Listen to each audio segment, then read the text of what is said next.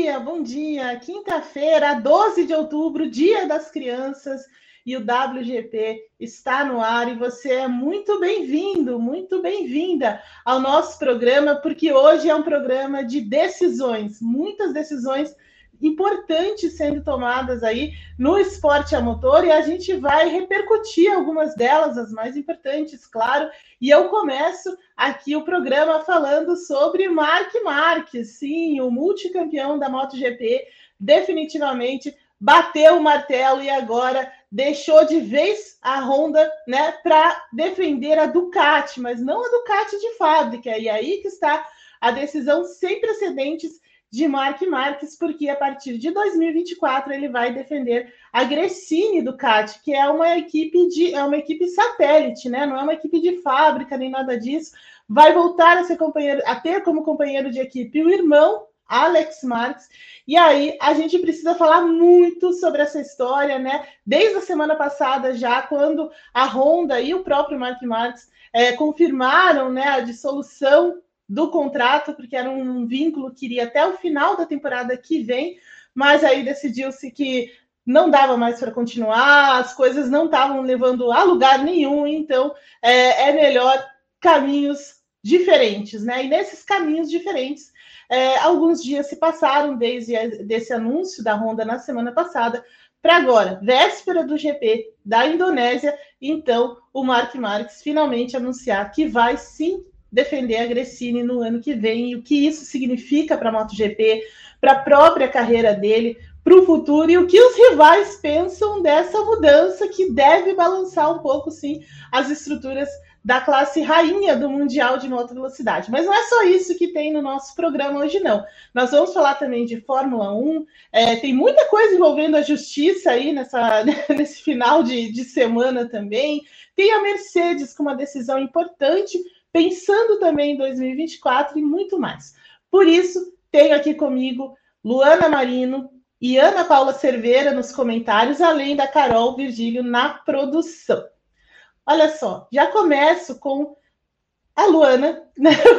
Eu ia começar com a Ana, mas eu acho que a Ana é, você tá vendo, o dia não tá, não tá, não tá fácil hoje, viu? Eu já peço desculpas a vocês, porque o dia não tá fácil.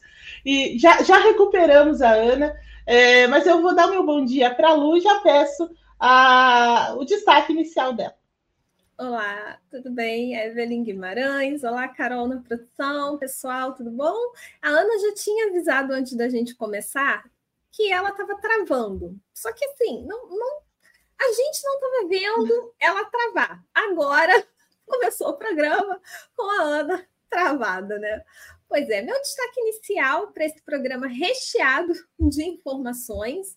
É, claro, acho que eu, eu, não, vou, eu não vou dar esse destaque para o Mark Marques, porque a gente vai falar bastante dele, então eu vou destacar a Andretti, que agora está em. Digamos assim, que a Andretti agora ela se colocou numa situação complicada, porque a Renault revelou essa semana que o acordo prévio de motores que ela tinha com a Andretti expirou e ela não tem o menor interesse de agora dar continuidade a essas negociações e isso vai ser um fator complicador para a Andretti, porque pode ser que a aprovação da FOM, a Fórmula 1, aprove a Andretti com um prazo muito em cima para ela poder colocar no grid um equipamento próprio. Então, a Andretti vai ter que começar a bater nas portinhas para saber qual, qual do, do, das marcas que já estão na Fórmula 1 assim, ter interesse de fornecer uma unidade de potência a ela. Né? Então, a ver aí os próximos capítulos desse, dessa novela Andretti Fórmula 1. Não tá, não tá fácil para Andretti. Agora imagina, se não está fácil para Andretti dentro de toda a estrutura que ela tem, Imagina para o resto, né? Mas a gente vai falar um pouco mais sobre isso, porque tem muitas questões envolvendo a Andretti ainda, envolvendo a FIA, especialmente nesse apoio incondicional, me parece, que o Mohamed Ben Sulaim faz a Andretti. Mas a gente vai voltar nesse assunto mais para frente. Mas antes, queria agora sim dar o meu bom dia para Ana Paula Cerveira, que deu uma saidinha rápida, mas já está aí, toda pleníssima, né, Ana? É, e eu quero seu destaque inicial também. Bom dia, Évilo, Carol na produção, todo mundo que está nos assistindo. Não tá fácil aqui para minha internet também, Eve. Tá, a situação da André também tá como minha internet aqui em casa. Dei uma saidinha para buscar o celular e rotear o 4G, mas meu destaque vai para Mark Marques, porque ele acho que agora está numa situação bem melhor do que essa que a gente está vivendo no W, esse caos aqui do W hoje. O Mark Marques, ele fechou, como você bem disse na introdução do programa, fechou com a Gressini, né? Confirmou esse acordo com a Gressini, que demorou até um pouco para sair, e ele tem um, um novo caminho para o futuro dele, algo que, sinceramente, me surpreendeu. Eu achava que era uma novela que ia terminar com ele seguindo na Honda, mas ele escolheu um novo caminho para o futuro e a ver se ele vai conseguir o grande objetivo dele, que é voltar a disputar títulos. É verdade, eu confesso também que durante muito tempo, até apesar de todas as questões envolvendo é, rumores e tudo mais, e até a possibilidade de uma competitividade imediata maior, é, eu estava com o pé atrás, viu? Que se, se, ele ia sair mesmo da, da Honda e tudo, principalmente por causa das vagas, né? Mas no final das contas, é, ele acabou saindo mesmo, e a gente já vai falar sobre isso um pouco mais. Mas antes de mergulhar mesmo em todos os assuntos do WGP, eu vou pedir que você se inscreva no nosso canal, se ainda não o fez. Então, dá, deixa a inscrição aí. Também acione o sininho e permita que o seu celular receba as notificações, assim você não perde nada do nosso conteúdo. E claro, esse é importante, né? Deixa um like aí para espalhar a palavra dessas mulheres maravilhosas aqui, jornalistas de grande competência por todo o YouTube. Então é muito importante para a gente que você deixe o like aí. Olha só, então vamos falar, já que estamos aí nesse, é, nesse momento MotoGP aqui falando sobre o Mark Marques e tudo mais, que é a grande notícia é, do, da madrugada, né, Ana? Porque ela, três horas da manhã, foi o momento da. adoro esses horários. Eu amo, adoro. Mas é que a MotoGP está na Indonésia. Ô Lu, o que esperar? O que significa, na verdade, esse movimento do Mark Marques? Olha, eu acho que, além de toda a surpresa de ver o final desse casamento Marques e Honda, né? Eu acho que, que significa um, um, uma esperança para o próprio Marques. Eu acho que depois de todo todo o calvário que ele passou com relação aos problemas de saúde, desde aquela queda lá em 2020, as inúmeras cirurgias, essa última tentativa dele, que, que deu certo, ele conseguiu finalmente é, tratar da, dessa lesão no braço, embora ele já tenha falado que o braço dele nunca mais será o mesmo. Eu acho que isso significa para ele realmente um renovo, significa uma esperança, porque o Marques ele tem plena consciência do que ele ainda é capaz de fazer e quando ele conseguiu permanecer em cima da moto, nos momentos desde que da, da, do último retorno dele, que ele realmente ele conseguiu é, se sentir seguro, confiante com esse equipamento da Honda, a gente viu o Marques brigando ali na frente mesmo sabendo que a Honda está muito distante em termos de performance hoje do que é a Ducati e até mesmo as outras fábricas europeias, a Aprilia, a KTM, mas a gente viu o Marques brigando por pole position, pegando pole position, pegando pódio, então assim, é o Mark Marques.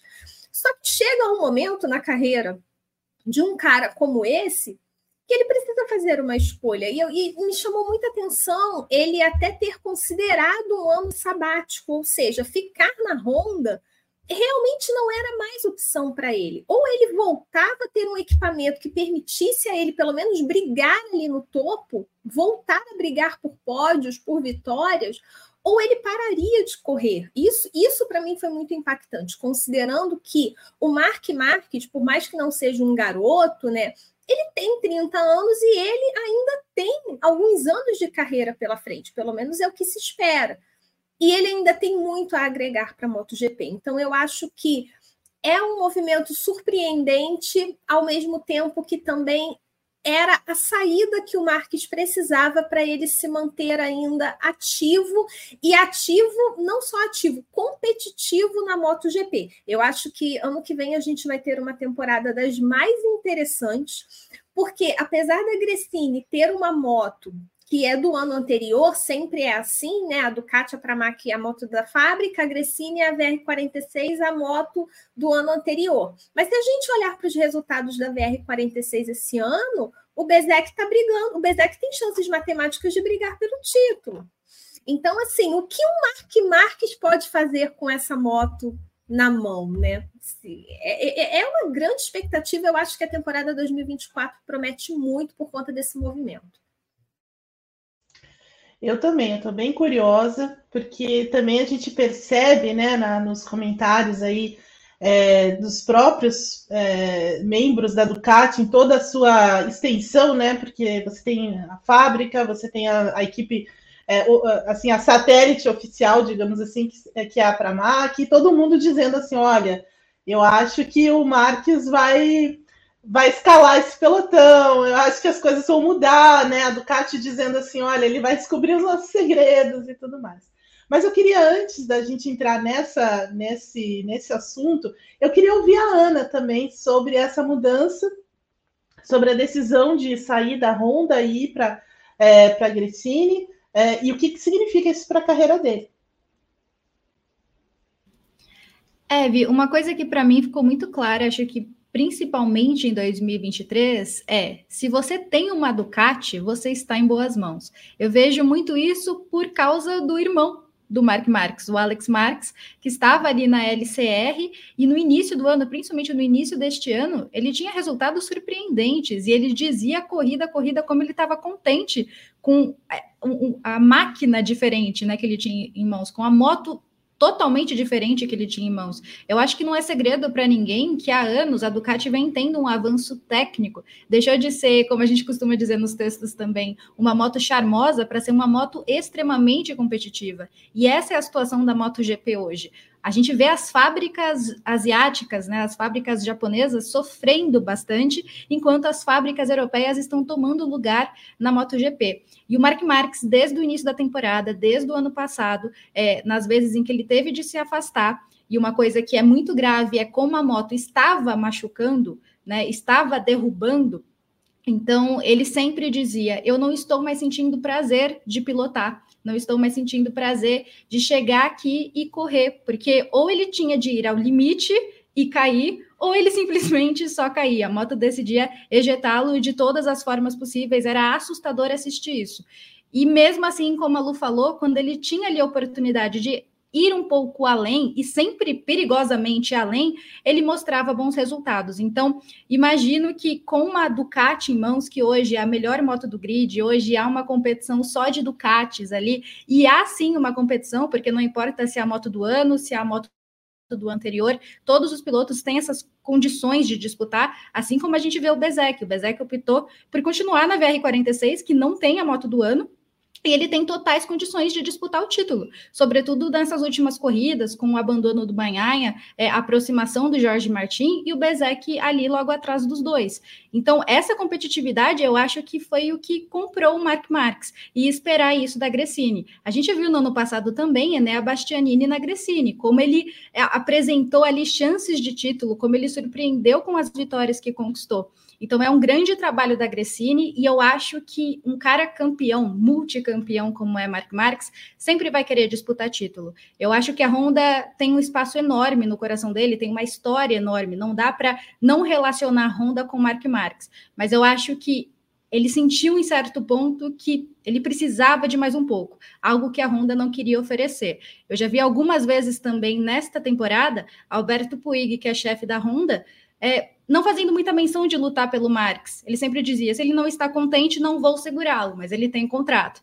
E era uma relação ali que eu acho que estava um pouco desgastada por coisas que aconteciam na pista e por coisas que também não melhoravam no extra-pista. Então eu acho que o Mark Marques comprou essa ideia com a Ducati e eu estou muito ansiosa para ver, porque o grid inteiro tem muita expectativa, acha que ele realmente vai estar tá ali é, na ponta, vai estar tá disputando os primeiros lugares, que o título. Então é algo que eu acho que vai ser muito interessante para essa nova etapa da carreira de Mark Marques. É verdade, e, é uma, é, e também é um passo corajoso dele, né? Porque é, você, é, é, assim, em, em, tese ele está dando muitas, muitos passos para trás, né? Recuando muito porque um cara como ele, né, é multicampeão, com muitos recordes e tudo mais, é, o, mais assim, o, o normal seria o, o Mark Marques trocar a Honda por outra fábrica né, para outra equipe de fábrica. Então, sempre se falou na KTM, né, até pela ligação do, do principal patrocinador dele, que é a, a, Red Bull e tudo mais, né, e a gente sabe a ligação da KTM com a Red Bull e tal. É, então, assim, parecia que era uma coisa muito normal que, de repente, ele fosse tentar uma outra, uma outra fábrica e tudo mais, e seria pelo caminho da KTM, não pelo caminho da Ducati, né? Parecia que a Ducati tinha alguma coisa ali contra o, o Marques de, depois de todas as brigas lá atrás com o Dedo Vizioso e tudo mais. Então criou-se essa rivalidade muito grande entre Marques é, e Ducati. No fim das contas, as coisas hoje são, são bem diferentes, né? É, é claro que a presença, na minha visão, do irmão dele lá na, lá na Gresini fez total diferença, né? Então, assim, é o cara que vai ajudá-lo a, a, se adaptar melhor à equipe, é o cara que certamente ficou, olha, talvez não seja uma má ideia, né? Você trocar a Honda pela Ducati, né? Veja bem aqui como as coisas estão. Então, assim, foi, é bem interessante esse movimento. É, a gente falou também que é um movimento sem precedentes, porque raramente aí a gente vê esse tipo de situação. É, o Valentino Rossi fez um pouco isso né, na, com a Yamaha, quando ele é, deixou a, a, Yamaha de fábrica, algum te, alguns anos, né? Quando ele já não estava mais, é, já estava encaminhando a aposentadoria dele e tal, era uma situação bem diferente, né? E no esporte, de forma geral, também é difícil acontecer esse tipo de coisa. Eu comparo um pouco, olha, perdão se, se, se for, é, sabe, vocês me avisem aí, por favor, mas eu comparo um pouco com o Léo Messi, né?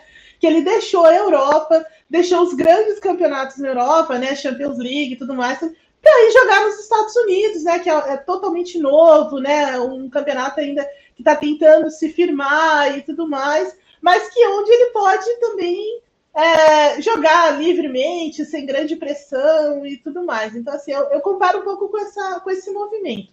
Mas, Lu, você acha que na Gressini é, o Marques vai ter o tempo que ele precisa para se adaptar, sem cobrança, sem pressão? Vai conseguir, de repente, impor o seu próprio ritmo. Eu sei que ele. É, tem, existem agora algumas questões envolvendo a equipe técnica dele, né? Porque ah, na moto, diferente da Fórmula 1, por exemplo, é, os caras dependem muito daquela equipe técnica, né? Que entende o que eles estão falando, entende, é, participa muito no desenvolvimento da moto, porque cria-se ali uma ligação muito forte, né? Então, normalmente, quando muda de equipe assim, leva a equipe inteira.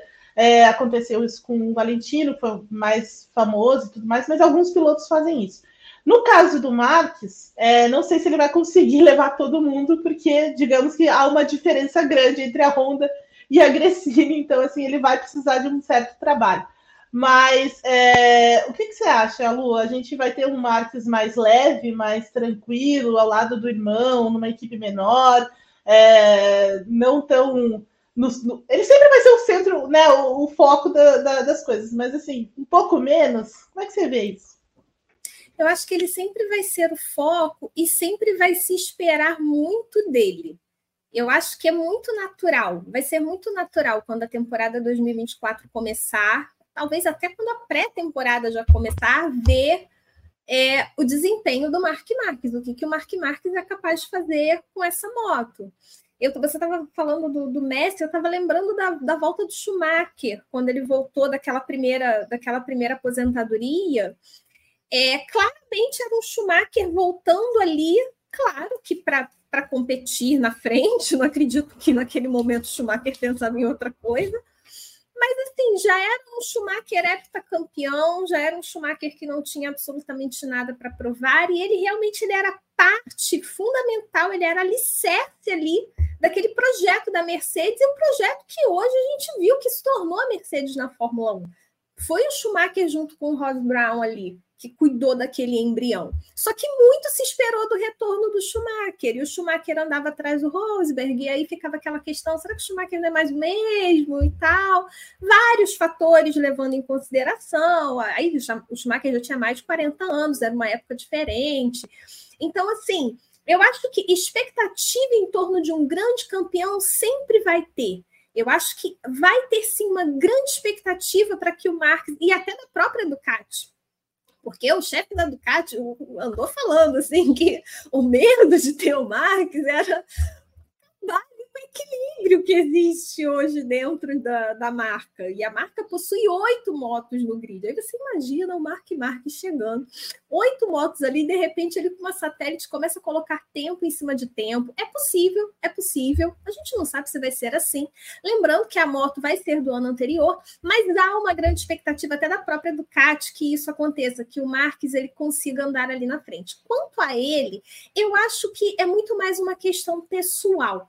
Eu acho que é muito mais uma questão dele realmente ele ter um equipamento que, primeiro, não vai machucá-lo, como a Ana lembrou muito bem, né? A moto da Honda estava machucando o Marques.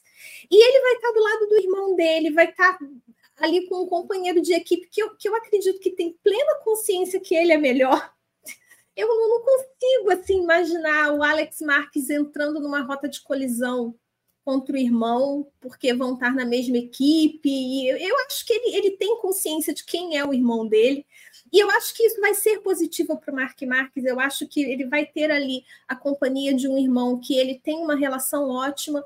Então, isso pessoalmente para ele vai significar muito. Eu acho que a tendência é a gente ver um Marques mais leve, sim, com certeza. Eu acho que a tendência é a gente ver um Marques é, no início tendo um pouco de dificuldade por questões de adaptação, como você falou, talvez ele não tenha ali o corpo é, técnico que o acompanhou durante tanto tempo, e eu acho que nem vai ter, porque não deve. A Ducati até falou também essa semana que seria muito pior perder alguém do corpo técnico, perder um engenheiro, do que o Marques descobrir algum segredo porque o engenheiro já sabe tudo. Aí você vê a Honda lá fazendo uma troca, toma o Marques e me dá um engenheiro de vocês. Isso é uma coisa meio perigosa. Então, a Ducati também ela, ela tem consciência disso. Vai ser um trabalho no início de adaptação, só que eu acho que essa mudança de ares vai ser muito positiva. Ele vai correr mais leve, eu acredito que sim. E eu também acredito, só para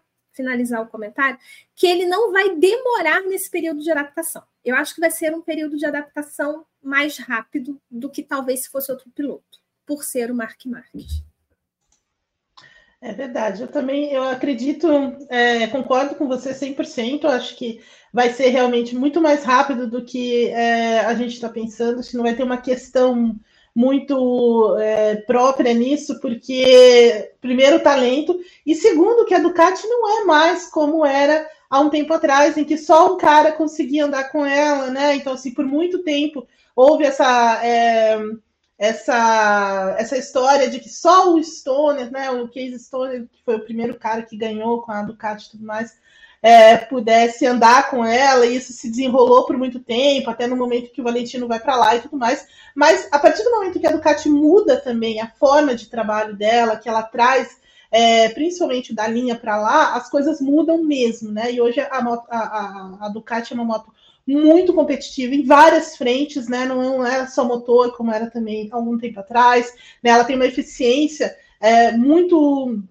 é, muito impressionante, né, em curvas, em, em, velocidade reta e tudo mais. Então, assim, o pessoal, e, e, e assim, ciclisticamente é, é, é, é, tranquila, né, não é tão difícil de pilotar, e acho que imagino que o, o, o Marcos também não vai encontrar essa, essa grande dificuldade. Talvez é, os primeiros passos, sim, né, os primeiros momentos, sim, mas não, não tanto assim.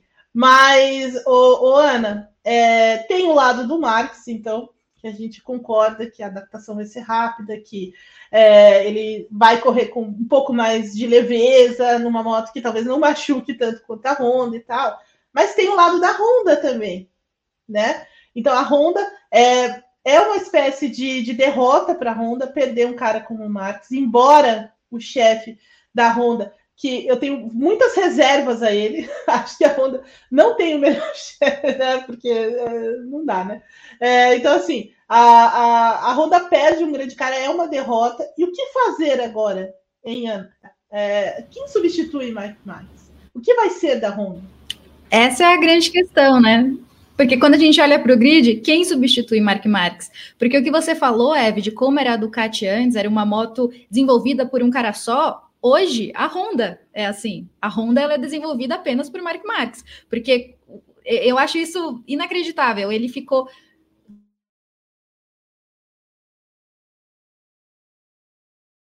ele é o melhor cara com a Honda, e ele estava ainda se recuperando, se adaptando, e ele parecia ser o único cara a entender essa moto que é, é muito difícil, né? Porque ela te derruba muito, a gente vê isso. É, o Johan Mir, quantas vezes ele não caiu, também se lesionou nessa primeira temporada que ele está tendo é, com a Honda. Então, é um papel difícil que a Honda está tendo, eu acho que por isso também que o Marques ele está indo sozinho para a Gresini, não está levando ninguém do corpo técnico também é, até para não, também deixar a Honda em maus lençóis, já perdeu o piloto, vai perder também parte da equipe para isso. É, lógico que há toda a questão também com a Ducati, né? Mas dificilmente acho que a Ducati usaria alguma coisa ali, outra da Honda hoje, né? Então, a Honda em si, pelo que as especulações dizem, pelo que principalmente a mídia europeia diz, tem muito interesse nos pilotos da Aprilia. Então, Maverick Vinhales e Miguel Oliveira. Só que a própria Aprilia diz que não, a gente quer manter nossos pilotos aqui, tanto os pilotos da RNF como os pilotos da Aprilia. Mas é, uma das vontades da Honda, talvez a principal vontade, era o Maverick Vinhales, que é também visto como é, uma contratação muito difícil, então eles mudaram o foco para o Miguel Oliveira, a ver quais serão as cenas dos próximos capítulos, mas talvez o, o, caminho mais fácil da Honda neste momento é remanejar suas duas equipes mesmo, né? A de fábrica e a satélite, então colocar Johan Zarco é, ali na posição que o Mark Marques tinha e talvez subir Iker Lecuona. Eu acho que talvez seja mais fácil isso acontecer para a Honda, mas é importante também ela tentar ali alguma, alguns outros pilotos é, que estão no grid. Eu estava pensando nessa mudança de Mark Marques e eu também relaciono muito com o Lionel Messi. Mas eu relaciono principalmente quando o Messi foi para o PSG. Eu espero que o. será que eu caí? Não, voltei. Eu espero não, que tá, o. Tá, não. Ah, então beleza, porque aqui travou tudo, mas voltei. Eu espero que o, a Mark Marques na Gressini tenha um final diferente do que o Messi foi no PSG, porque foi decepcionante. Eu acho que o, na Gressini o Marques ele vai conseguir resultados muito interessantes, acho que a adaptação vai ser muito boa também.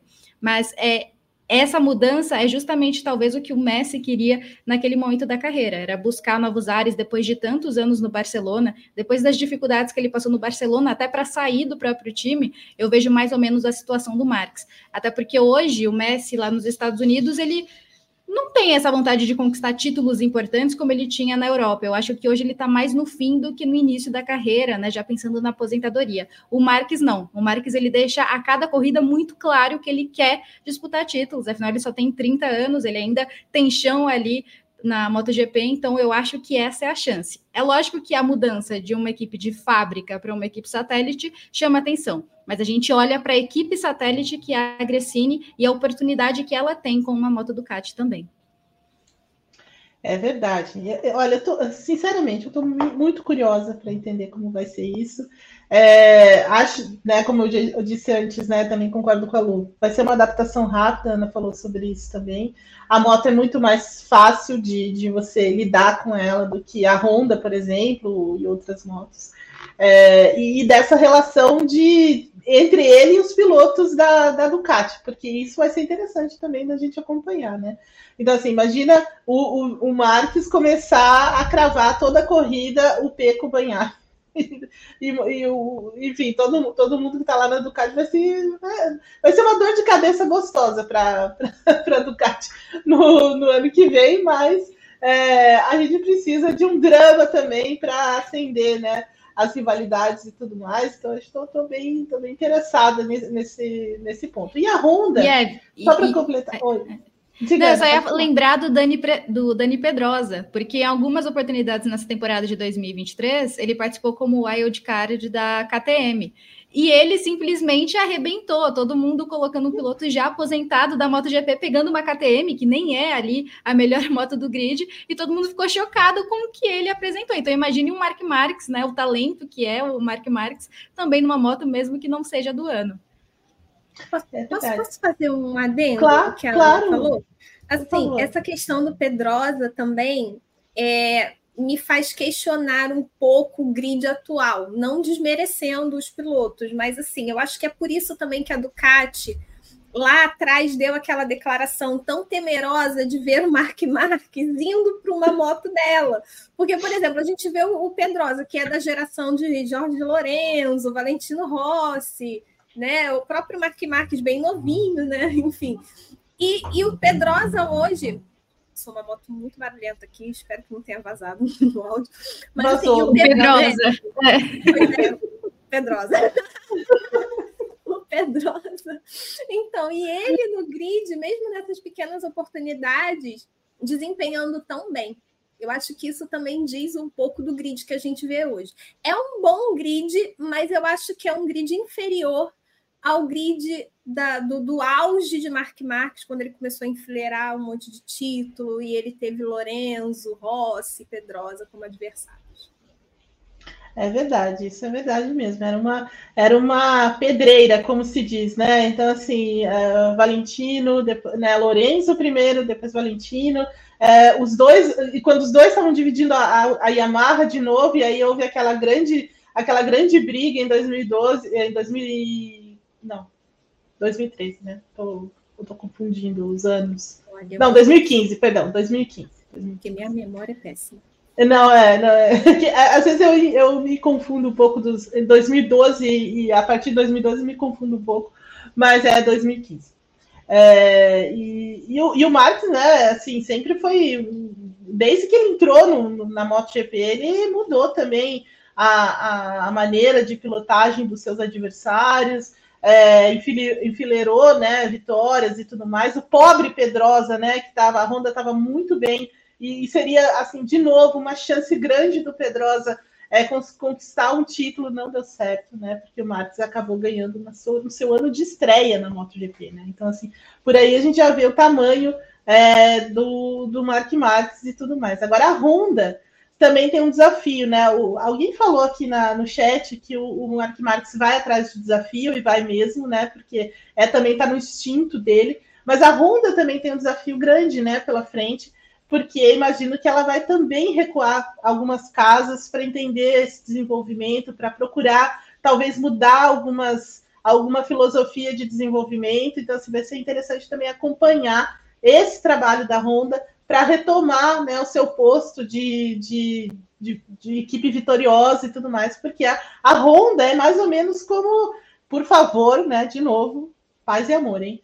É, é mais ou menos como a Ferrari na Fórmula 1. Tá? Ela é grande demais, ela tá ligada. Desculpa, paz e amor, hein?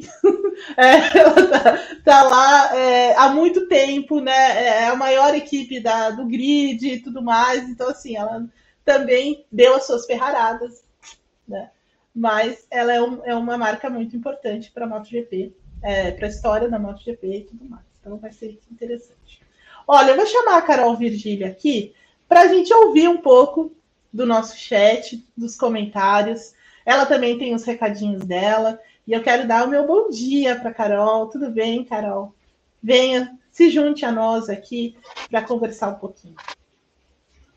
Bom dia, meninas. Espero que vocês estejam me ouvindo. Bom dia a todo mundo que está acompanhando a gente. Tem bastante gente aqui hoje, bastante comentários, assim que a gente gosta.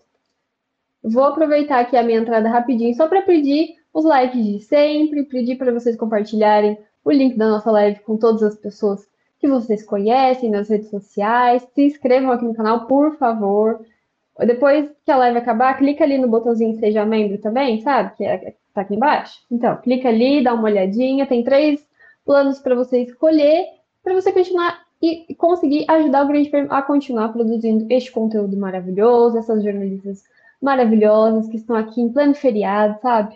Por favor, gente, vamos valorizar essas maravilhosas. Depois eu volto falando mais um pouquinho. Vamos aos comentários, que tem bastante gente falando aqui hoje. Vou começar com esse aqui que tava, tá, já estava aqui antes do, do programa começar, que é do Nicolas falando que o Breaking é o Mark Marques assina com a Mercedes durante dois anos. Hamilton fica desempregado e passa a viver de aluguel. Já pensou? Já pensou? É mais ou menos a, a nossa, a nossa, a nossa thumb hoje é, é, essa é a representação dele, tá tudo certo. A gente tá tudo e sabe que Teve um tempo, um tempo atrás que o Mark Marques testou, né, com a Toro Rosso, né, lá e lá no... e ele não fez feio não, viu? Vou dizer, ele não fez feio não. Oh, vamos lá. É, Coração Doce já pergunta, né? Quem a Honda vai colocar no lugar do Mark Marx? Tem bastante gente falando sobre isso aqui. É... A Ana deu, uma, deu uma, um panorama, isso. né, agora há pouco, sobre isso. os possíveis substitutos. Exato. É, o, o Damião Andrade fala que ele também né, deseja que ele mostre também na Ducati, que não fique na sombra da Honda. O Guilherme fala do diretor esportivo da Aprilia, né? Que ele disse que ninguém vai sair de lá. Então, ele, ele não vai deixar ninguém sair para ir para a Honda. Esquece. Esquece essa história. Certíssimo, inclusive, Eu... viu? Digo mais, certíssimo. Coração Doce fala que o Marcos conseguiu fazer pontos com a Honda, que é surpreendente, levando em conta como a Honda está nesse ano. Concordo. E que e, e, e, repete que ele não vai, nem vai ter adaptação para o Marcos, que ele vai ganhar tudo no ano que vem. O terror da Ducati. Exato. Ah, o Nipoluso, nosso nosso membro fala que só falta em 2025 o Mark ter campeão com uma satélite. Olha. É, é, é, muito possível. Se ele, se não me engano, o contrato foi de um ano só, né? Então, Isso. Se ele renovar, porque eu acho que seria besteira não renovar. muito possível. Né, o Nipoluzzi também completa que ele foi para pelo, pelo desafio, né? Como a Eve tinha tinha comentado. É, o bom senso salvo. É, disse que quando o Mark Marques for campeão ano que vem com a pior Ducati, os pilotos oficiais da Vermelhinha e para a Mac vão passar vergonha. Gente. Olha, também vai ser um desafio para eles, né? Assim, manter a... o bom senso aí, como diz o bom senso salvo. Excelente nome, importante. O, o Márcio Araújo fala que não entende a dúvida sobre se o Marx vai conseguir se adaptar na moto. Ele diz que qualquer piloto mediano está andando bem, mesmo as satélites, é capaz da Ducati dar uma, uma moto de 2024 para Grecin, uma moto do, do ano, né? Do ano. Acho que não pode, mas. é, acho que não, mas é, talvez é, eles promovam algumas mudanças, né? Vamos ver se o Marques convence, né, também os caras, os chefes da Ducati, que ele merece uma moto melhor. Ou uma moto do e, ano, né? É. E essa questão de adaptação envolve também o próprio estilo de pilotagem do piloto, não é simplesmente subiu na moto, acelera e vamos ganhar tudo. É um pouquinho mais é, trabalhoso do que parece, né? E pensando que a, a, Honda tem uma moto completamente diferente da Ducati. Então, por mais que ele seja o talento que ele é, também não acho que ele vai chegar, nossa, já dominar tudo. Eu acho, sinceramente, que ele vai brilhar bastante pelo talento e pela experiência que ele tem. Mas as motos e os projetos são muito diferentes. E a gente deu aqui, inclusive, o exemplo do Alex Marques. O Alex Marques, ele é um cara que ele adorou a Ducati, mas ele é bem diferente do irmão dele, né?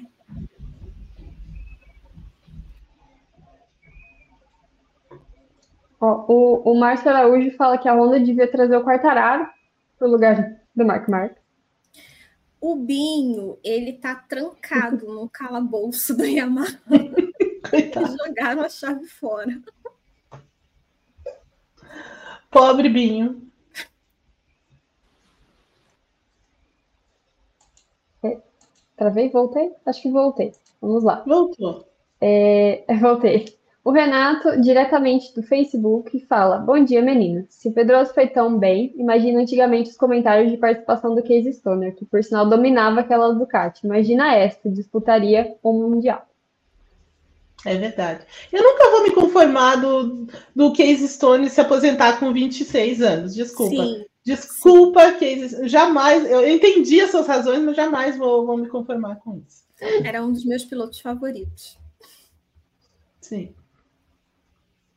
Eu gostava muito do, do, do Stoner, porque é, é, ele tinha um senso crítico, ele tem um senso crítico, mas ele tinha muito aguçado, né? Então, assim, ele, ele nunca ia nas, nas, mesmas questões, né? Então, assim, o povo até acha, ah, ele é muito chato, ele é muito isso, mas, cara, eu, eu gostava dessa, dessa diferença, né? Porque tinha algumas birras, né, dentro do Mundial, uma época, mas é, é, o Case Stoner ele era muito, muito necessário.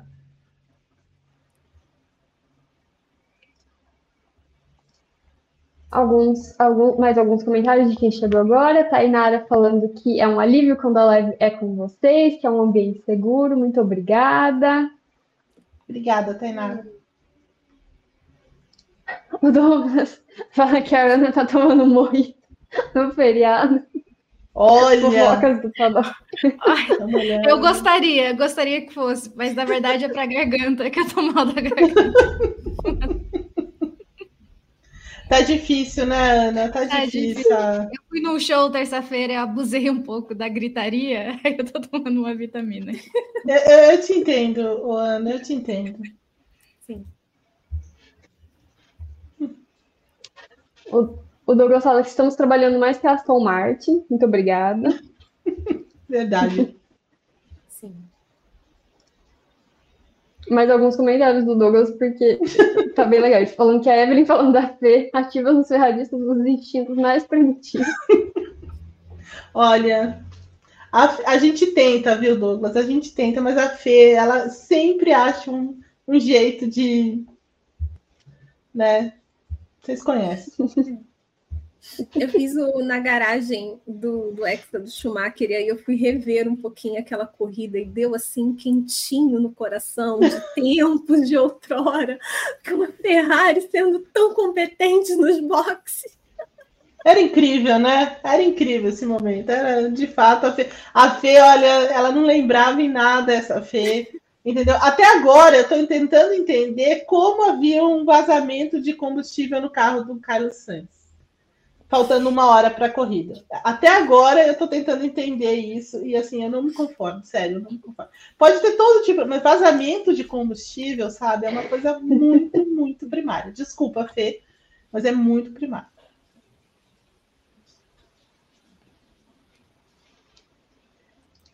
Vou colocar mais dois aqui para a gente seguir. Tá. Ó, o Coração Doce fala, pergunta se a Honda pode pegar o, o Miguel Oliveira. Né? A Aninha falou sobre isso. Uhum. Sim, né? Pode e é, é, é, uma das vontades, segundo a Prilha, não vai liberar, mas é uma das vontades. Né? e o Otávio fala que Mark Marques e Jorge Martin montados em uma Ducati vai ser um campeonato muito bom, sem falar no, no Acosta na KTM, né? Que o campeonato vai, vai pegar fogo. Olha, é verdade, vai, vai mesmo. Eu acho que ano que vem também, assim como esse ano, que está bem interessante também nessa virada do, do, do, do Martim, né? Que tá, se, se, aproveitou bem das quedas, dos, dos, acidentes do, do Peco e tudo mais, né? Então aí deu uma encostada. É, acho, mas ano que vem acho que a gente vai ter outros, outros nomes embolados nessa disputa. Acabamos. Carol, ou tem mais alguma coisinha? Acabamos, meninas. Depois eu, depois eu volto no final do programa para mais alguns. Tá bom. Obrigada, Carol. Já chamamos você. Olha, vamos virar um pouco a chavinha agora e falar sobre Fórmula 1. É, apesar de não ter corrida, né, não ter etapa nesse final de semana, ainda bem, porque assim a gente pode dar, ter uma folguinha, né? Porque essa temporada da Fórmula 1 também é interminável, é, mas esse, esse final de semana não tem. Mas o noticiário da Fórmula 1 não para, né? Então, assim, sempre tem algumas coisas aí rolando. A Lu trouxe no, no seu comentário inicial uma questão envolvendo a Andretti, né? Porque a Andretti recebeu a aprovação da FIA, né? Dentro daquela, naquele processo que a FIA fez no começo do ano de receber inscrições para a entrada de uma nova equipe e tudo mais, e a Andretti ganhou, né? Ela, ela foi aprovada pela, pela FIA, mas agora falta passar pelo crivo das equipes da Fórmula 1, pela própria Fórmula 1 e tudo mais. Não está sendo fácil, né? Então, durante o final de semana lá no Catar, as equipes é, foram muito vocais, né? Então, assim, cheias de, de questões envolvendo Andretti, que vai agregar e tudo mais. Então, assim, tá nesse pé meio, meio de, de sabe, uma, um cabo de guerra aí entre a FIA e a, e a Fórmula 1 e tudo mais. Mas o Mohamed Ben Sulaim está muito também ali com o pé fincado no negócio, dizendo: não, a gente precisa, não pode dar as costas é, para a GM, a gente tem que encontrar um jeito de da Andretti entrar e tudo mais. Mas a Andretti, nesse momento, tem uma questão também, né, Lu? que é o fornecimento de motor, porque embora ela tenha esse grande acordo com a GM, né, através da Cadillac, usando né, a, a, o nome da Cadillac e tudo mais, é, ela vai precisar pegar o motor de alguma equipe que está lá no grid, né? Eles não vão produzir o motor para a Fórmula 1. Então, assim, nesse primeiro momento. Então, ela precisa de um acordo. E a Renault, né, e que é a mãe da, da Alpine, já disse que o acordo, o pré-acordo que eles tinham com o Andretti expirou. E agora? O que acontece? Lu. E, a, e agora que, como eu tinha Lascou. falado lá no início, a Andretti vai ter que começar a bater nas portinhas, porque é uma situação que realmente pode atrapalhar os planos dela. Primeiro que a FOM, que é a responsável pela parte comercial da Fórmula 1, Liberty Media, as próprias equipes, é, vai, eles vão empurrar com a barriga até o prazo final, e aí a revista alemã Automotor no Sport publicou uma reportagem falando que isso pode ser até março do ano que vem, esse prazo, a, a, a Fórmula 1 pode enrolar essa aprovação da Andretti até março do ano que vem, 2024, o que deixaria a Andretti com prazo inviável para ela tentar produzir alguma coisa própria. Então, ela teria que entrar mais ou menos num esquema como a gente vê hoje com a Haas, que a Haas é uma equipe cliente da Ferrari, e sendo que ela aproveita várias outras partes também produzidas pela Ferrari dentro do regulamento no seu carro, não é apenas o motor, né? Tem todo, tem, tem todo um trabalho ali também em algumas partes desse chassi. Então, se, isso teria que acontecer com a Andretti para ela poder estrear na Fórmula 1 em 2025, se ela for aprovada. E aí que começa o problema, porque ela tinha um contrato de motores com a Renault que expirou, e como a Renault está do lado, quer dizer, não parecia, né? Agora ela virou para o lado do, do, do, do, time que não quer Andretti na Fórmula 1, veio de novo com aquele discurso de que valor vai agregar e tudo mais. Ela não está nem um pouco disposta em renovar esse acordo.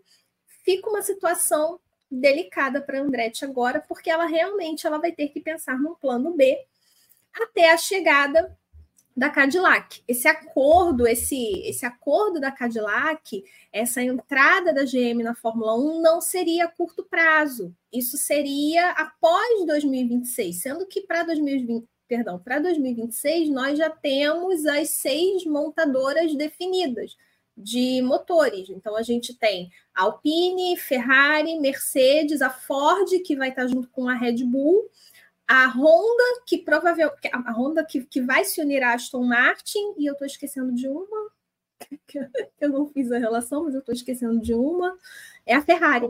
Ferrari. É a Ferrari. Exatamente. é a Ferrari. A Deixamos a Fê de fora. Ok, voltei. Então, então já tem essas montadoras definidas e de início o acordo era com a Renault e agora a Andretti vai ter que começar a procurar outros meios para realmente ela estar nesse grid em 2025. E isso começa a complicar porque vai esbarrar um pouco naquela questão que as equipes falam sobre que tipo de valor a Andretti vai agregar esportivamente. Vai ser uma equipe que vai vir para a Fórmula 1 para andar lá atrás, vai ser uma equipe só para poder estar ali no grid. Não é isso que a gente quer, como se não tivesse hoje a AlphaTauri, né? Como se ela não Sim. existisse no grid. Mas ok, isso não, a gente não precisa entrar nesse detalhe, fora os pilotos que não deveriam estar nesse grid. Mas assim, acaba sendo um precedente, acaba sendo um, um, argumento forte, porque se ela realmente ela não tiver um projeto e ela não tiver é, esse fornecedor que realmente é, supra a Andretti nesse ano de transição até a GM realmente chegar, a Cadillac chegar, vai ser um problema porque ela vai acabar de um projeto muito forte, de toda uma estrutura que ela vinha preparando, nova sede, renovação da marca, dinheiro suficiente para poder bancar esse projeto, vai ser de um projeto forte a um projeto frágil, simplesmente porque ela não vai ter um acordo de motores para ela poder correr na Fórmula 1.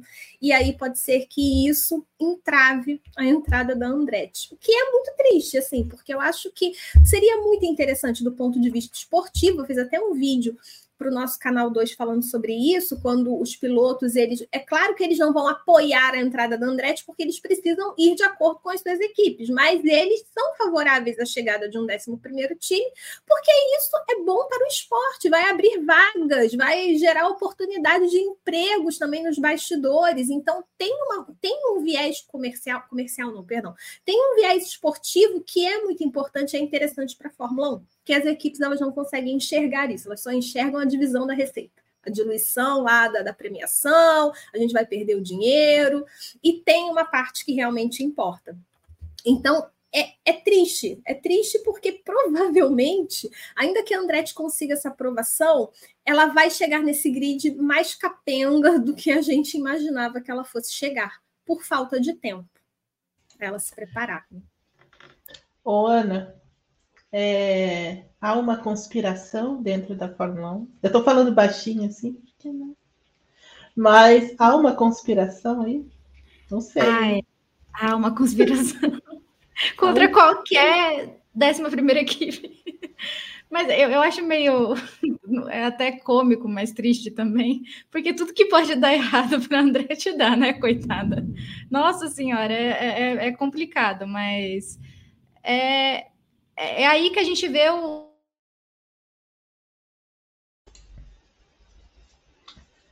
Olha, tá vendo porque eu falei baixinho sobre a conspiração? Tá eu vendo? Voltei. Voltou. Foi só falar na palavra conspiração Foi. que você tá vendo? A gente está de olho. É, eles estão no meu notebook aqui para cair a qualquer momento o, a, a, o sinal. Mas é, é, é, inacreditável o poder né, que as equipes têm, porque pode a FIA aprovar, pode até a Fórmula 1 em si querer uma outra equipe, porque, como a Lu falou, é uma coisa que esportivamente seria bastante interessante, pelo menos na visão do público, na visão da gente que cobre a Fórmula 1. Seria muito interessante pela história da Andretti, não é uma equipe igual a Lucky Suns, que, que fez né, a candidatura à, à, à Fórmula 1 para entrar, não é ninguém que nunca ninguém viu, que não sabe o que vai trazer. É uma, um nome que tem uma história muito grande no automobilismo, no esporte a motor, e com certeza geraria muito interesse também. E a Fórmula 1 acredita, eu acho que é, essa, essa dificuldade né, com a unidade de potência, com o chassi, com esse contrato inspirado com a Renault, é uma coisa que vai pesar muito contra a Andretti, porque é justamente o que a Lu falou. Eles estão esperando uma reunião para aprovação da, do gerenciamento da Fórmula 1 para que tenha uma, um contrato saudável, para que tenha uma proposta saudável para que o esporte seja saudável se a Andretti entrar. Infelizmente, isso, que é uma das partes mais importantes para que uma equipe de fato entre na Fórmula 1, infelizmente eu acho que vai pesar bastante.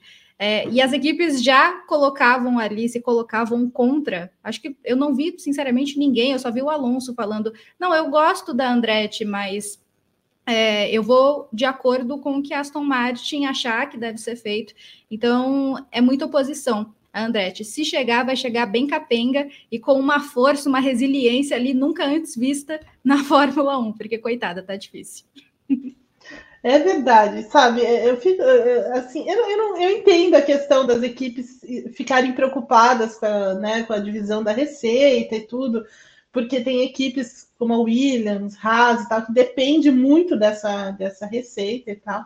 Mas assim, é, o, o esporte tem que encontrar uma solução para isso. Né? Você não pode ficar fixado numa única questão é, dar um abaco para a galera lá, entendeu? Para dividir melhor isso, é, sabe? Fazer uma, uma, realmente fazer uma divisão diferente daquela que é feita hoje, da maneira, né? As regras que são feitas hoje, e dá para você acomodar sim com outras regras, né? Então, assim, a, a questão assim está muito em cima dessas regras aí. É, que são é, é basicamente um clube fechado e ninguém quer, quer, quer dividir as coisas ali. Entendo também quando o, Fred, o Frederico Vassou disse que ah, nos momentos mais difíceis nós ficamos juntos aqui, unidos, né? Que foi no caso da pandemia e tal. Mas assim, é outra era, é outro momento, né? A Fórmula 1 está vivendo um outro momento também, então assim. É, as coisas precisam ser flexíveis nesse, nesse sentido, e a Fórmula perde muito mesmo, é, não, não abrindo as portas para um nome como a Andretti, como GM e tudo mais. Vamos ver o, o, os próximos capítulos, mas concordo com vocês e, e, acho até que essa caminhada aí da Andretti vai ser um pouco ainda mais complicada, vai ser um pouco mais turbulenta, muito mais buracos aí é, para ela atravessar a pobre coitada da, da Andretti, que quer porque quer entrar na, na, na Fórmula 1, mas vamos ver. De outro lado, existe a Mercedes, cujo o chefe também, Toto Wolff, não, não, não aprova a entrada da, da Andretti, mas que também está em maus lençóis, né? Vamos falar um pouquinho da Mercedes, porque a Mercedes vem de um, de um final de semana é, bastante controverso, né? Da, em, em, função do acidente entre o, o Lewis Hamilton e o George Russell na primeira, na primeira curva, né? Da, da, da corrida lá no Qatar, isso gerou toda uma celeuma, enfim e Toto Wolff não estava lá e teve que entrar da casa dele para falar para o George Russell, ô oh, meu amigo, vamos parar, né? De, vamos acelerar aí e tudo mais. Então, assim, por aí a gente vê como é que está o ambiente lá na, na Mercedes. Mas o fato é que a Mercedes ainda continua tentando desenvolver um pouco mais esse carro, né? Não, não esse carro especificamente, mas algumas partes dele que vão servir para o ano que vem. Né? Então, assim, porque é, pelas informações que, que a gente vem entendendo do James é, Ellison, que é o diretor de técnico da equipe, Andrew Chauvelin e tudo mais, a Mercedes está mudando muito é, a linha de desenvolvimento do, do projeto do ano que vem, então ela quer abandonar completamente esse W14, né, esse carro meio Frankenstein que eles fizeram a partir é, do, do GP de Mônaco desse ano, né, que matou definitivamente o, zero pode, ficou com pode, mas não pode muito, né? Então, assim, ainda não, não conseguiu atingir aquilo que eles é, gostariam. Mas no momento eles estão trabalhando num outro projeto, uma coisa diferente, segundo eles, mas precisam testar algumas coisas, né? Então estão usando essa parte final do campeonato para isso. E nos Estados Unidos, é, onde a Fórmula 1 desembarca na semana que vem, a Mercedes pretende levar um novo assoalho para ser testado possivelmente dentro desse, desse programa todo técnico que eles têm. É, o, o, James Ellison disse que ainda não é uma revolução, não é nada para chegar perto da Red Bull, mas é um caminho para isso. E aí, Lu, confiamos na Mercedes? É, ela, ela é, está correta em usar essa parte final para isso? Sim, ela está correta, é o que resta a ela. E só lembrando que a Mercedes, lá depois do GP de Mônaco, quando aconteceu aquele acidente do Sérgio Pérez, ela disse, sem o menor pudor, que estava estudando o assoalho da Red Bull. Então, para quem não se lembra, o Sérgio Pérez bateu ali no, no, Q1, no início do Q1, teve seu carro levado aos céus e foi a alegria de todos os fotógrafos ali ao redor. Então, a gente conheceu mais em detalhes a complexidade, a complexidade do assoalho da Red Bull e a Mercedes disse que estava estudando o assoalho da Red Bull. Então, eu acho que, levando em consideração, é claro que não é que ela vai fazer uma cópia, é só um fato que eu estou trazendo para cá, mas a gente sabe que sim, a Fórmula 1 hoje, o principal é o assoalho, o ganho, todo o ganho aerodinâmico, todo esse trabalho aerodinâmico do carro atual é feito com o assoalho, é gerado no assoalho, é uma peça que exige muita atenção, desenvolvimento. Então, eu acho que a Mercedes ela está certa sim em trabalhar o seu assoalho, em usar essas corridas finais como testes, e é o que ela tem. Ela realmente ela não vai brigar contra a Red Bull, é, a curto prazo, quando eu falo a curto prazo, é imaginar que a Mercedes vai conseguir competir de igual para igual contra o Verstappen até Abu Dhabi esse ano. Isso não vai acontecer. O que a gente tem é o desenho da temporada até agora. Mas a Mercedes, aos poucos, ela vem se firmando como segunda força. E eu acho que também esse trabalho da Mercedes de não abandonar totalmente essa temporada também diz muito sobre o progresso da McLaren, porque a McLaren ela fez um progresso muito grande da Áustria em diante, desde que ela começou a introduzir vários pacotes de atualizações no carro. Lando Norris e o Oscar Piastri já, conquist, é, já conquistaram dois pódios duplos seguidos, e isso é muito significativo para essa briga pelo vice-campeonato, que diz o Toto Wolff que é importante também. É importante, tem sua importância, tem sua importância financeira, tem sua importância de tempo de túnel de vento para o ano que vem, enfim. É, então, é um alvo para a Mercedes ainda e ela tem uma rival que também vem numa ascendente, assim, vem, vem num crescente, vem muito forte. Então, eu acho que a Mercedes ela faz certo e a tendência é a gente ver por ser a Mercedes, você falou assim, você confia na Mercedes? Eu confio na Mercedes. O problema é a Mercedes realmente fazer a coisa certa, né? Ouvir o Hamilton, por exemplo, assim, né? O feedback que o piloto dá, sabe? o Toto Wolff voltar logo. Vocês lembram que a, que a Mariana Becker, quando ela estava com o pé machucado, ela usou tipo um carrinho? nas transmissões, que ela apoiava o pé dela, eu acho que a Mariana tinha que emprestar esse carrinho para o Toto Wolff voltar logo põe o joelhinho lá nesse carrinho, volta logo, porque não dá. Duas corridas que o homem não estava lá e a casa quase caiu. Então, Wolff tem que voltar logo para o Hamilton e o George Russell baixar um pouquinho a bolinha, porque ainda tem um campeonato em vigor, ainda tem coisas a fazer e a Mercedes ela, ela tem tudo para levar esse vice. Por mais que a McLaren tenha progredido muito, eu acho que a Mercedes ela ainda leva essa vantagem, na minha opinião. É verdade. Acho é, boa ideia, viu? Boa ideia. Acho que tem que o, o Toto Wolff precisa arrumar um carrinho, um, alguma coisa para ele voltar, porque embora né, o Hamilton tenha dito que sim, ele não estava, mas ele estava participando de todas as reuniões e tudo mais, a presença dele faz muita diferença, né? Muita diferença mesmo é, dentro, né, no, no, andar da carruagem ali. Mas, Ana, eu queria saber de você também se você confia na McLaren, na, na, perdão, na Mercedes, mas um pouco além. Essa, eu não vou dizer treta, porque ainda não é treta, mas assim, esse, sabe, essa, essa, essa historinha Hamilton, Russell, né, esse, essa questão de houve um acidente, eu acho que agora eles vão tirar um pouco o pé para isso, mas assim, você acha que em algum momento isso pode atrapalhar também esse progresso da Mercedes, essa, esse trabalho dela é, em, tentar, vou, em tentar desenvolver algumas partes nessa reta final para o ano que vem? Acho, e eu acho que é o que a Mercedes menos precisa nesse momento. E aí eu espero a maturidade e, e o entendimento da situação para os dois pilotos. Porque eu acho que, eu sei que foi o calor do momento, mas a reação do Hamilton foi mais preocupante para mim do que a do Russell, porque o Russell ele ficou numa defensiva assim, e o Hamilton não. O Hamilton ele, ele falou: Nossa, eu fui tirado pelo meu próprio companheiro de equipe.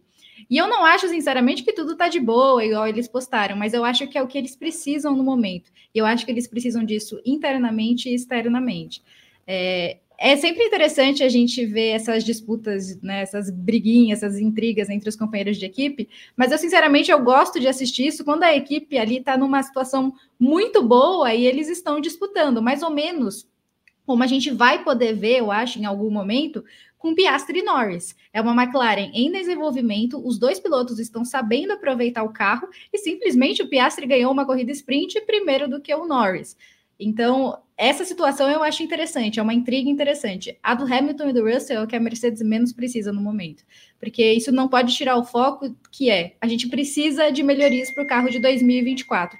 E sinceramente, Eve, eu confiava na Mercedes em 2022 que ela iria chutar esse zero pod e criar um novo carro para 2023.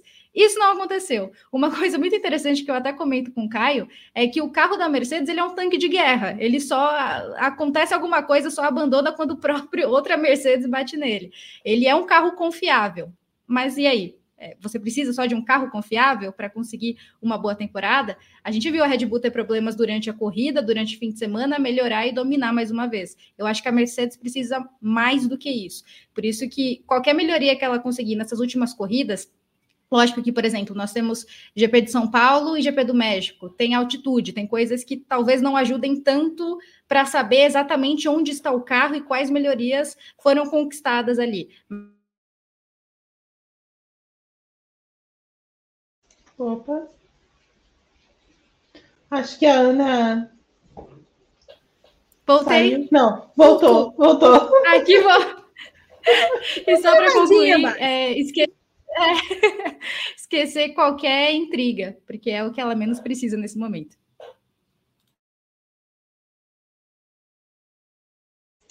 Agora sim. É que está chovendo um pouco aqui, então deu assim, teve um, um relâmpago, eu estava esperando para ver o que, que, ia acontecer, mas não aconte, felizmente não aconteceu nada. É, eu concordo com você também, Ana. É, ano passado eu achei que a Mercedes fosse também se livrar daquele, daquele projeto, porque claramente ele não funcionou. Porém, a vitória, a vitória em Interlagos mudou as coisas. Aquela vitória mudou a cabeça da Mercedes e de repente ela achou que, olha, eu acho que dá para a gente continuar isso aqui e tal, mas foi muito específico, né? Foi muito específico.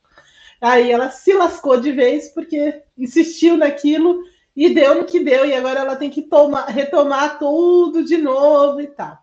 Sobre o vice-campeonato, perdão, é, a Mercedes de fato tem grande chance de. Olha, tá, não está chovendo um pouco. Ah, é verdade, isso mesmo, coração. Está tá caindo o mundo aqui em Curitiba, é verdade. Eu me assustei é, ligeiramente, com essa, levemente com esse, com esse relâmpago aqui. Fique, fique a salvo aí, viu, coração doce.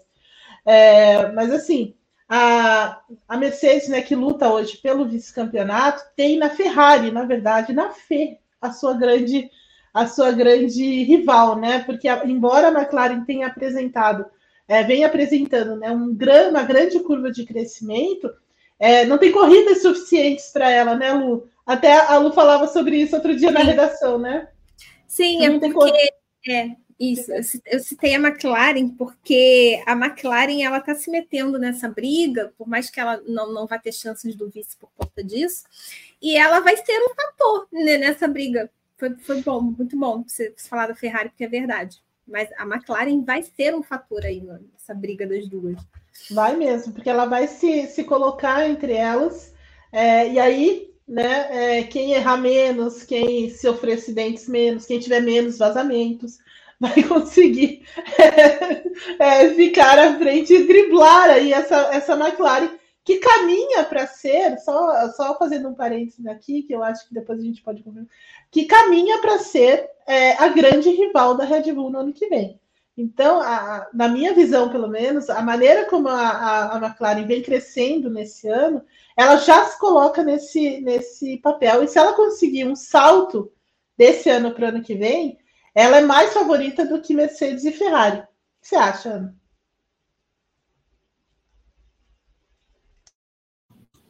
Concordo. Tá, um pouco complicado hoje aqui, mas concordo, Eve. Eu acho que a, a McLaren ela começou muito mal a temporada, então era ali uma decepção, porque o coitado do Norris já carregou a equipe nas costas nos últimos dois anos. Olha, o dia hoje está um pouco complicado, né? Então, assim, não, não tá fácil. A Quem linha tá de novo? É, Cai, agora você caiu tá de vez. Voltei. Tá, tá vivendo um drama hoje, né? Tá vivendo um é, drama. É, ó, é a internet, é a Kiara derrubando a cortina. Tá difícil hoje. Mas eu vou tentar concluir aqui o pensamento. É, eu até me perdi. Então, a McLaren, a partir do GP da Áustria, eu acho que ela mostrou um desenvolvimento, um plano de desenvolvimento que foi interessante e que eu acho que ela conseguiu colocar é, na Fórmula 1 a partir também ali da segunda parte da, da temporada. E o mais importante para mim neste momento, para a McLaren, Eve, é que além da melhoria no carro, ela também tem uma dupla de pilotos que talvez hoje, neste momento da Fórmula 1, é a mais consistente. É, é, são os dois pilotos que conseguem aproveitar absolutamente tudo que o carro pode oferecer. Nem a Red Bull, que já conquistou tudo, muito por mérito do Verstappen e do carro, pode se dar ao, ao luxo de falar que tem uma, uma dupla tão forte, né? Pelo contrário, tem ali o Sérgio Pérez que já está com o 2024 indefinido, está sofrendo muita pressão da Red Bull, e eu acho que merecidamente em, em alguns pontos. Então, a McLaren tem uma dupla valiosa e eu acho que é esse trunfo que ela quer levar para 2024. E eu acho que é por isso que não ter ali, algumas equipes não terem um segundo piloto, vai fazer falta tanto nessa reta final quanto em 2024. A ver até onde a McLaren vai poder ter essa dupla, porque é uma dupla muito valiosa e eu tenho certeza que vai movimentar bastante o mercado de 2025. É verdade, o mercado da Fórmula 1 para 2025, o mercado de pilotos vai ser dos mais agitados é, por conta de vários, vários contratos aí chegando ao fim, muita gente querendo pular fora, outros querendo né, manter o seu lugar, e, e vai, vai, ser bem interessante, sem contar no Sérgio Pérez aí, que a, a Ana falou, que está sofrendo uma grande pressão sim da, da, da Red Bull, né? E, e, tem um lugar ameaçado, não está tão, tão certo assim, apesar de ele ter contrato e tudo mais, não está tão seguro assim o lugar dele na Red Bull, né, Lu? Então, assim, é, na minha visão, pelo menos, se o Pérez não conquistar, se ele, aliás, se ele perder esse vice-campeonato nesse ano, é, ele tá lascado, basicamente. Ah, eu concordo com você.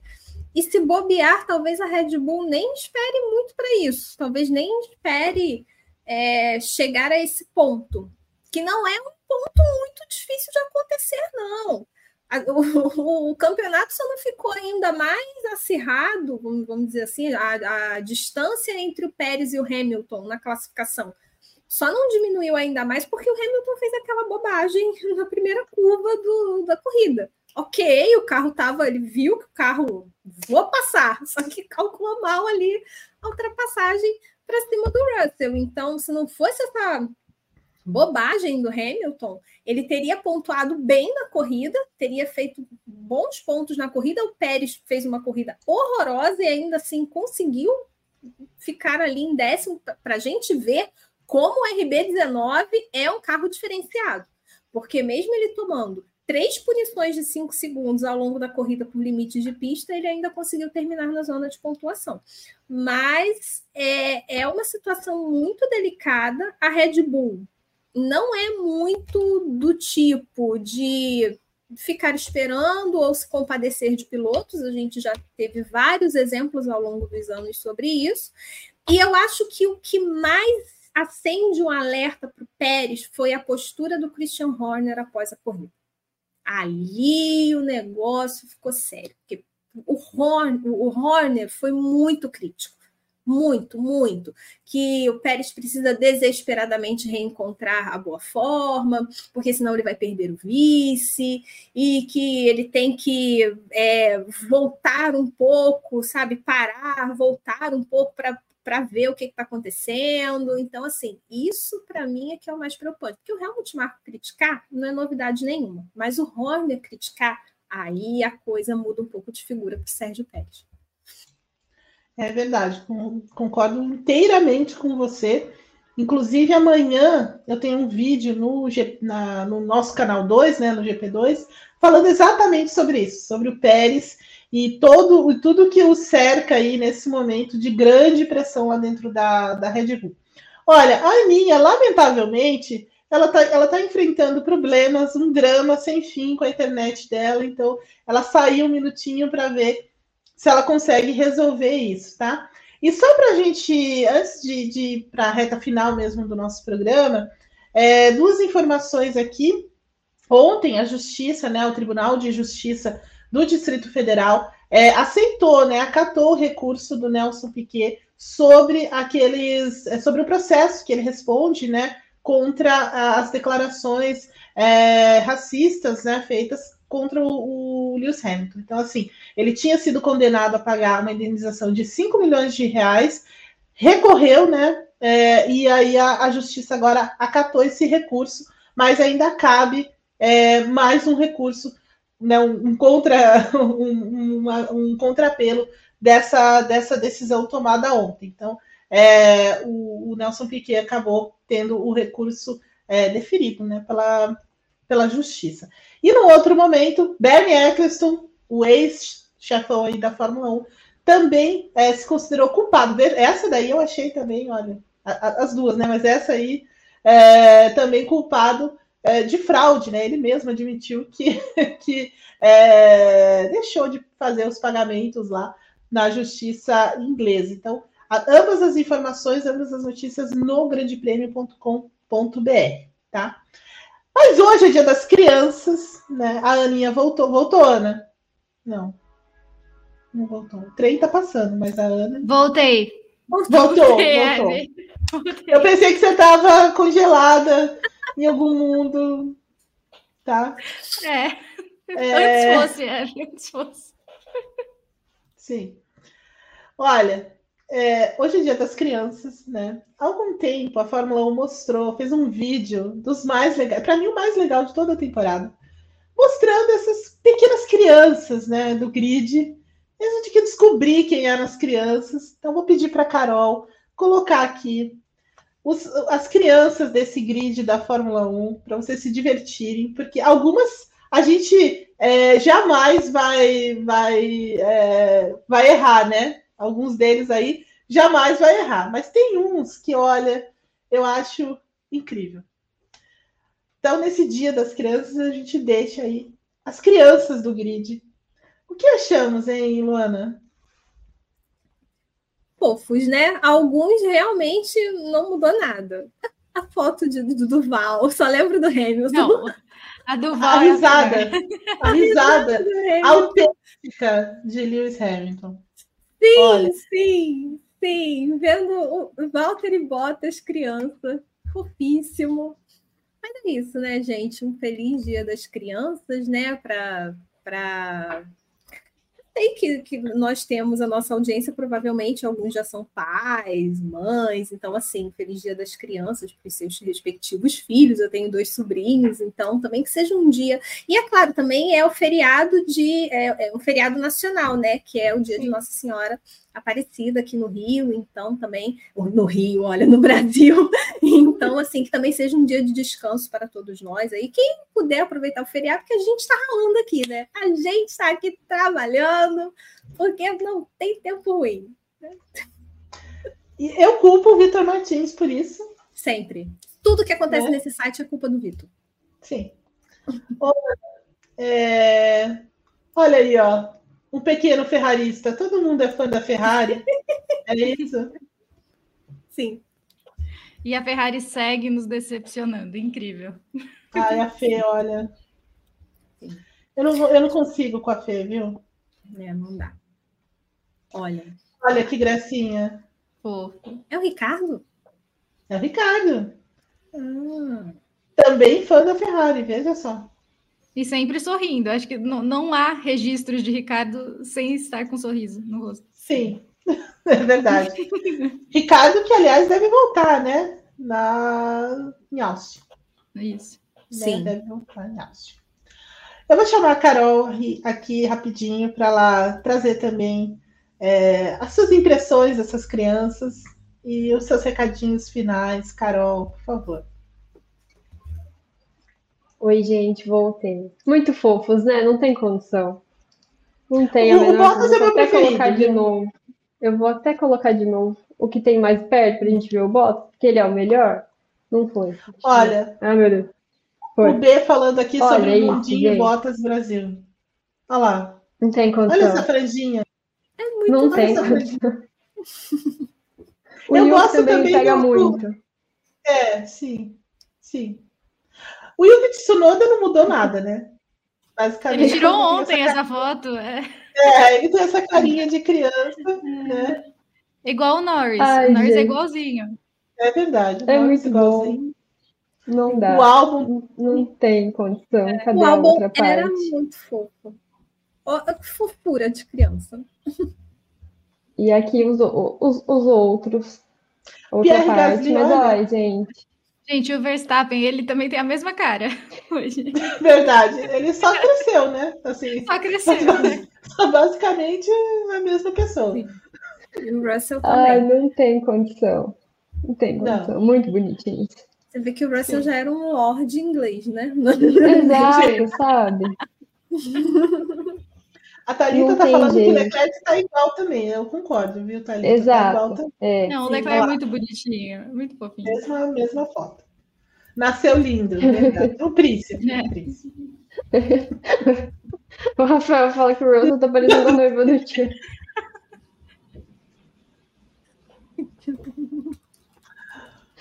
Coitado, coitado. É, pra mim, a cara dele é de sapeca mesmo, assim, bem sapeca. Assim, né? Pérez todo sorridente ali. Ai, muito bom. Muito bom. Carlinhos praticamente o Gabriel Curti, né? A gente sabe. Aquelas fotos que eles colocaram essa semana também sobre as turmas dos anos 90, não sei o quê. Teve uma foto do Carlos, do, do, do, do Carlos Santos que eu achei que era o gato. Eu falei assim, cara, você andou tirando fotos aqui? É... Simplesmente era o gato. Gabriel Curti, um beijo, Sim, querido. E, e, o, e o Gabriel Curti, ele faz aniversário no mesmo dia do Sainz, não é? Sim, sim, sim. Não, é, isso não exato. pode ser apenas coincidência. Não, não. Só é um ano de diferença, é um ano de. Gabriel Curti é mais, no... mais jovem do que é, Carlos Sainz, mas é igual, eles são iguais. São, praticamente, são iguais. Nasceram no mesmo dia. Olha, é impressionante. Fala, Carol. Meninas, vou trazer alguns comentários do, do programa aqui pra gente. O Coração Doce fala, é, se vestindo de Andretti, fala: Alô, Liberty. Me chama Andretti, podemos conversar? Bom, coração doce. O Douglas fala que clubinho fechado na Fórmula 1 não pode. O argumento de competitividade pode ser plausível, mas a análise precisa ser justa com a Andretti. Verdade. Coração Doce já fala: eu vou comprar a Liberty, não vai ter jeito. Vai ter, é o único jeito da gente ter mais equipes nesse grid. Não vai ter como. Marcelo pergunta o que, que, que, que a Fórmula 1 quer da vida, realmente. Não É sabemos. uma pergunta válida. É uma pergunta válida. O Arthur fala que as outras equipes devem estar com medo do Andretti chegar ganhando corridas igual a Brown em 2009. Olha, tem uma questão técnica, sim, mas a questão financeira, Arthur, lamentavelmente, ela é maior do que, do que qualquer questão. Na minha visão, pelo menos. O Coração Doce fala que a única coisa que o Pérez fez esse ano foi mostrar o assoalho pra gente. Coitado. Olha, eu, eu imagino a reunião com o Helmut Marko depois, não deve ter sido agradável. E a, a Rúbia deixa a, a frase clássica de Coração Doce, porque em todos os nossos vídeos, em todas as nossas lives, em qualquer momento que falamos sobre Pérez, Coração Doce vem deixar que não gosta de Pérez, vem esclarecer que não gosta de Sérgio Pérez. Então a Rúbia traz a, a frase do- dos nossos Clássica. membros maravilhosos. Clássica. Travou um pouquinho aqui, gente, só um minutinho. Voltamos aqui. A Rúbia diz também que a McLaren e a Mercedes são amigas rivais. Olha, baita Exato. novela. E o Coração Doce vê a Red Bull pegando o Norris da McLaren no futuro. O Norris anda muito, né, na, na, no- na boca lá do pessoal da Red Bull, é assim, certamente é, um, é uma, alguém que eles olham com bastante atenção. Vou só colo- colocar alguns dos comentários das fotos aqui pra gente. A Rúbia per- pergunta das fotos do GP de criança. Não temos no momento, infelizmente. Ah, é verdade, é verdade, Rúbia. Verdade. É, Faltou. Dia mesmo. Faltou mesmo, é que não deu tempo, Rúbia, mas eu pensei sobre isso. Eu confesso que é que não deu tempo né, no corre da semana, do dia, mas é, ainda, isso ainda vai acontecer, Rúbia, prometo. Doce fala que todos, todos, quando pequenos, eram fãs da Ferrari. E realmente, todo mundo tem uma fotinho com, com a Ferrari, com alguma coisa da Ferrari. É verdade. E a Nilza falou que o, fomos. o- o Hamilton era muito fofo, né? É é verdade. Muito era- fofo, também não exato. mudou muito. Também não mudou muito. Mudou muito pouco. Perdão, Carol. Alguém falou sobre o Zoom Imagina, também, imagina. né? É, eu vou colocar aqui. O Douglas falou que bota seu cabelinho de- na tigela, que bonitinho. O João nasceu adulto, coração. Poxa, Coitado.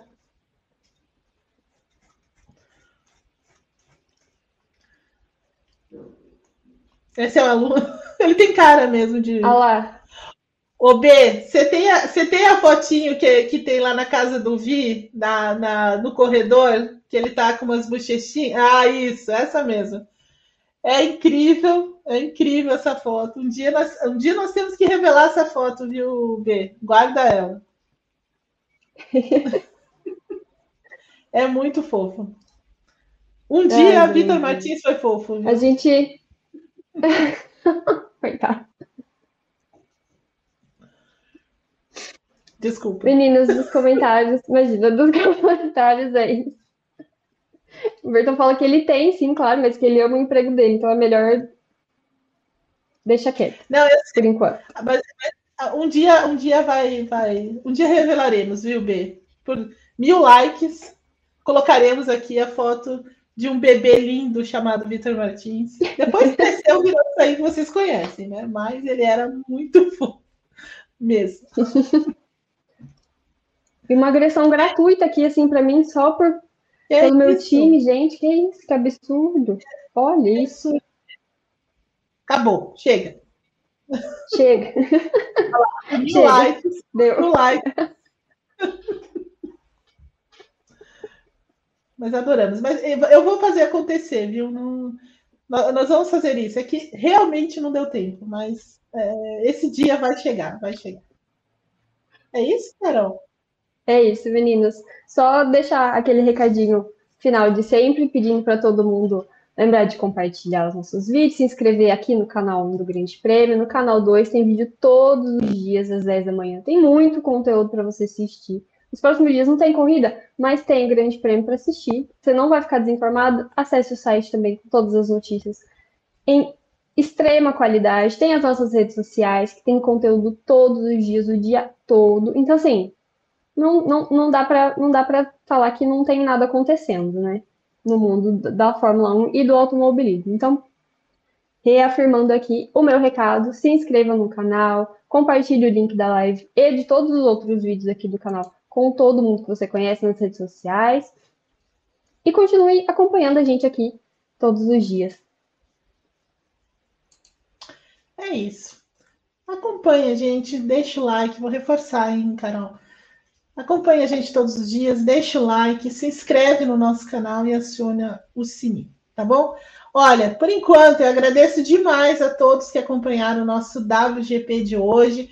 Peço desculpas de novo pelas intercorrências aí durante, porque o programa foi, foi é, na emoção hoje, porque é feriado e tudo mais, né? Mas olha, um bom feriado para todo mundo. Obrigada de novo por acompanhar o nosso programa. Eu agradeço demais a Luana Marino, a Ana Paula Cerveira, a Carol Virgílio, e a gente volta na semana que vem.